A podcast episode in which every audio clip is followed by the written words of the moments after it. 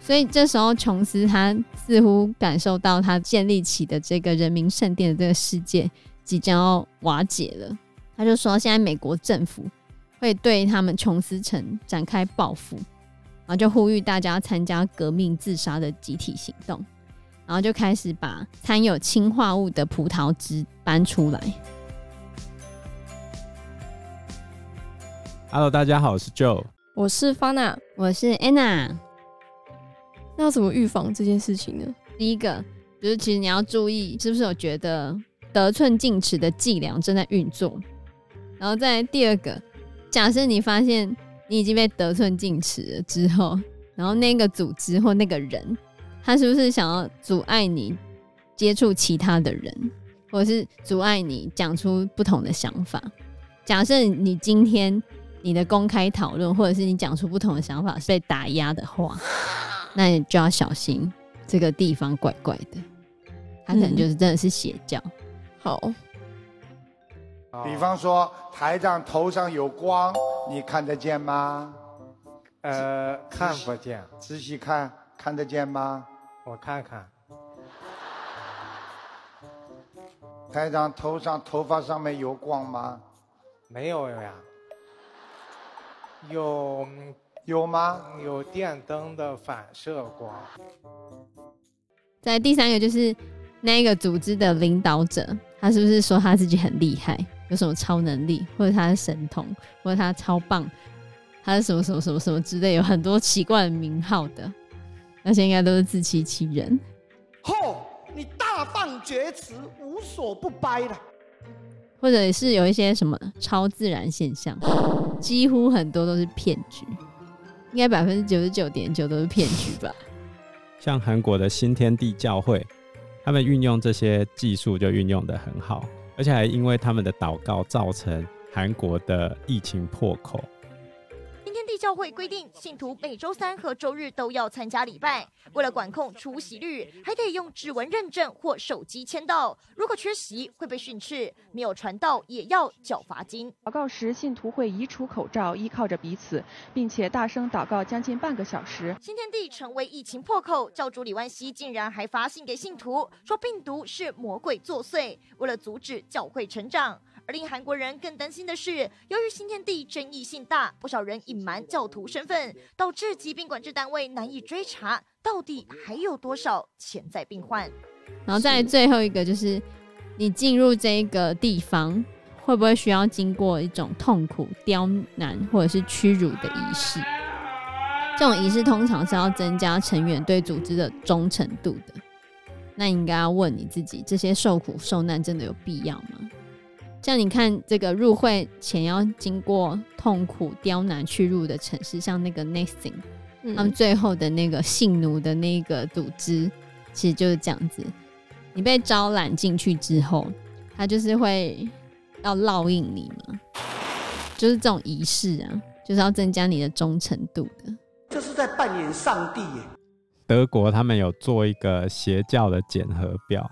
总共有十七个项目，这么多个项目。第一个就是在这个团体里面，你可以找寻到过去一直在寻找的东西，比如说满足感，比如说快乐，比如说亲情。他们非常清楚什么是你想要的，你缺乏的东西是什么。你想懂，我房里有一些好康的。然后再来第二个就是。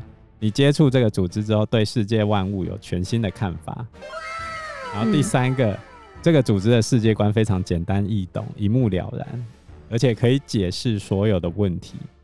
然后再来，你很难掌握组织的全貌，他们不允许你仔细思考或检验。然后如果你问朋友的话，他会说这很难用言语解释，你必须要亲身体会。这是告诉你一个好消息。要不要现在过去看看？如果你们不要来的话，也没有关系。啊，如果要来的话，我等下可以带你们去超商买一些好吃的哦。然后第四个就是，这个组织有一个大师、师傅、老师、上师，什么师？只有他才知道宇宙或生命的真相。啊，举例来说，我们台湾之前有一个很有名的老师，他可以分身在各个照片之中。宋七力，本尊本尊跟我讲说，来搞你垮啊，宝贝冲啥？然后我就我心里就觉得，天哪，我我一点比别人更勇，我一定不会得到那个新冠肺炎，因为本尊跟法身都时时在照顾我。谢长廷是他的信签啊，曾经啊。嗯，然后再来，这个组织的教义才是唯一真实的、永远的智慧。哎，他好像有那个症状，但是他看到分身出现，那他的病自然就没有了。因为人做不到的，这绝对是人做不到的，但是分身他可以做到。所以你们并不觉得他是一个可能违反法律的这件事情。如果是一个人的超能力可以去救救人的话，你认为是违法吗？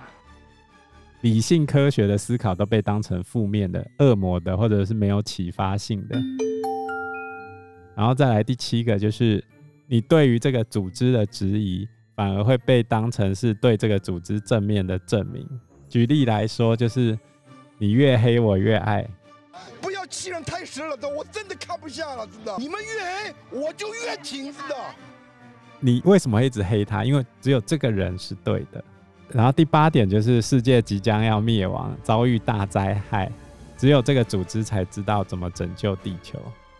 然后第九个，参加组织的人才是精英，其他人都是病态跟败类，除非他们愿意参加我们。然后第十个，组织会要求你立刻参加。第十一个，他们会有特殊的饮食、服装，然后还有自由的语言，严格的人际互动关系，把你隔绝于社会之外。就比如说，我们见面之后，我们有一个特殊的手势，这样。特殊的手势，就是只有我们知道啊。哦。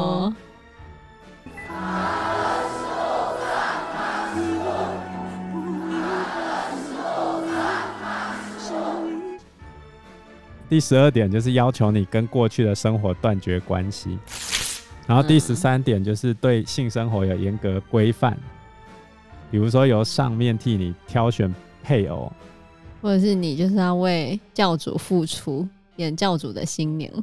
甚至警方搜证物证当中还出现这个章规，要求每一位入列仙女都有专属生活守则，要终身献身，使师父道主的新娘专心修道，成为仙女。然后第十四点就是不断赋予你许多工作，占据你所有的时间，你必须要招募新成员啊，卖书啊，参加课程啊，静坐啊这些的。就他会让你做很多的事情，把你的时间占满，让你没有办法去思考你做的是对的还是错的。第十五点就是丧失所有独处的时间，总会有个人永远缠着你，监视你是不是产生其他的想法。你为什么不问问神奇海螺呢？然后第十六点，当你开始怀疑为什么组织当初允诺你的成功并没有发生。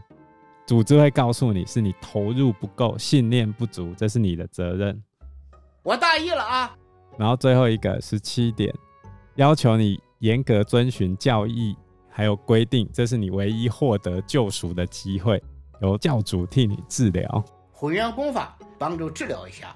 可是如果你真的被洗脑之后看了这些，没有用啊。对啊，你就会觉得是外面人在反洗脑你，这样永远没办法脱离了。只有在一开始的时候看这个才有点用，所以你一开始就要知道，当你知道了，你就会减少加入的机会，想办法避免。珍重，但不见。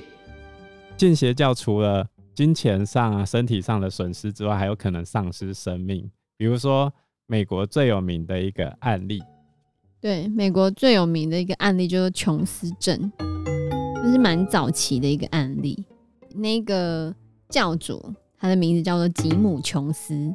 他小时候，人家都说他是一个怪孩子，从小童年时光就是在探索宗教啊，虐待动物，还有讨论死亡。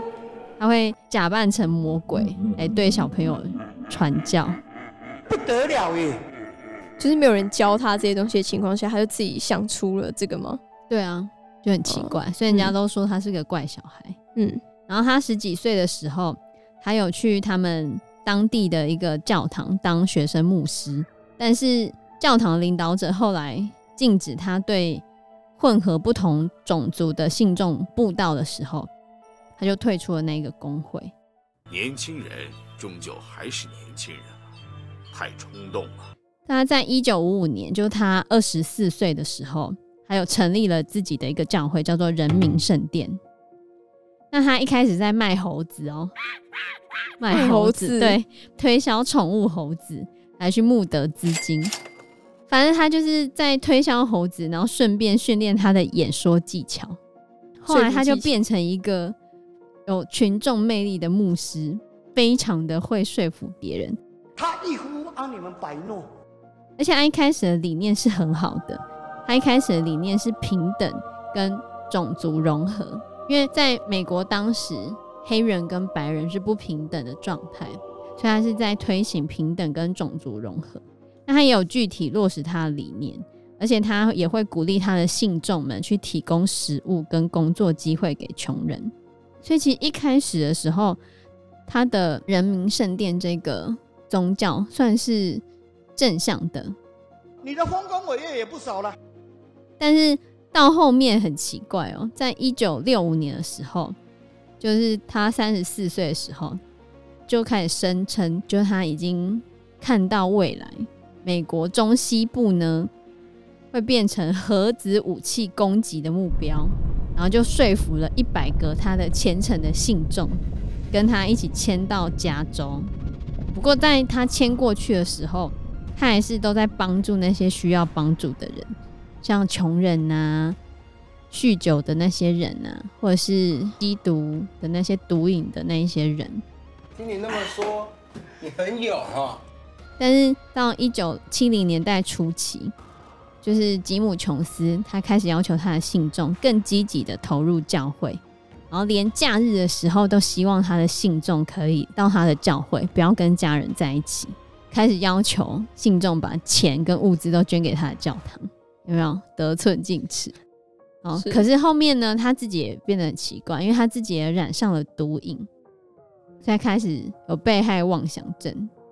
他觉得美国政府要摧毁他的教堂，而且因为他一直叫信众要离开家庭，一直去参加那个教会嘛，然后要把金钱跟物资全部捐给他的教会。所以，其实美国当地记者就开始关注这个人民圣殿传出的宗教狂热的事件。后来，他就把他的总部再迁去旧金山。在短短几年的时间，他的信众的人数就成长得非常的快。可是后来，因为记者一直写文章批评他，所以他就决定离开美国。他后来很夸张，他是到南美洲的。南美的北边盖亚那那边，去建立一个自给自足的公社，因为当地盖亚那官员很好贿赂，然后他们就在那边租了一大片的土地，然后把那边命名为琼斯城，就带着几百位信众收拾行李啊，搬去那边住，与世隔绝，然后信众每天要在那边工作十几个小时。然后晚上还要参加冗长的一些社会主义课程啊，跟祷告啊。然后你如果没有做好的话，就会受到各种处罚，像可能会被关在木箱子里面，或者是被丢进去废弃的井里面去反省很长的时间。这样不会过劳死吗？可是你的信众都已经被隔离了，哦，对不对？跟美国当地人隔离开来。然后后来到一九七八年的时候，美国国会议员。就是他有听说这个琼斯城怪怪的，然后就去那边参访，因为他开始调查说这边有美国人遭到挟持，就没办法回去嘛。然后结果他就去那边访问，可是他在访问的当下，蛮多人都说他们在这边过得很开心啊，他们没有想要回去做的那么辛苦为什么都要这样子摸黑在。然后就真的还是有几个人递纸条给那个议员，有十一名信徒哦，然后他就要跟着他们潜逃。后来这个国会议员就跟着那十一个信众，就因为他们觉得越来越危险要走的时候，然后就被杀了，被那个人民圣殿的驻卫队开火攻击。所以那一个议员是美国史上唯一一个在执行公务的时候遭到谋杀的国会议员。所以这时候，琼斯他似乎感受到他建立起的这个人民圣殿的这个世界即将要瓦解了。他就说，现在美国政府会对他们琼斯城展开报复，然后就呼吁大家参加革命自杀的集体行动，然后就开始把掺有氰化物的葡萄汁搬出来，要求每一个人都要喝下去，然后还要求父母先喂小孩喝。其实有信众是不愿意加入的，然后这个时候他就大吼说：“我不在乎你们听到多少的惨叫声，我不在乎有多少痛苦的呼喊，死亡比这个人生会好上几百万倍。如果你知道未来会发生什么事，你会很乐意今晚就跨出这一步。”然后就有九百多个人死亡，不愿意死的也会被硬灌那个氰化物，全军覆没，全部死了。琼斯也是吗？他最后他是自己开枪自杀的，很可怕。死掉的人有两百七十个是儿童，然后还有一个女生在死掉之前在手臂上写下“琼斯是唯一”。这一起自杀事件是九一一之前美国人非天灾死亡人数中最多的一次。因为时间关系，我们这一集节目就到这边喽。谢谢大家，谢谢大家，谢谢大家，拜拜，拜拜，拜拜。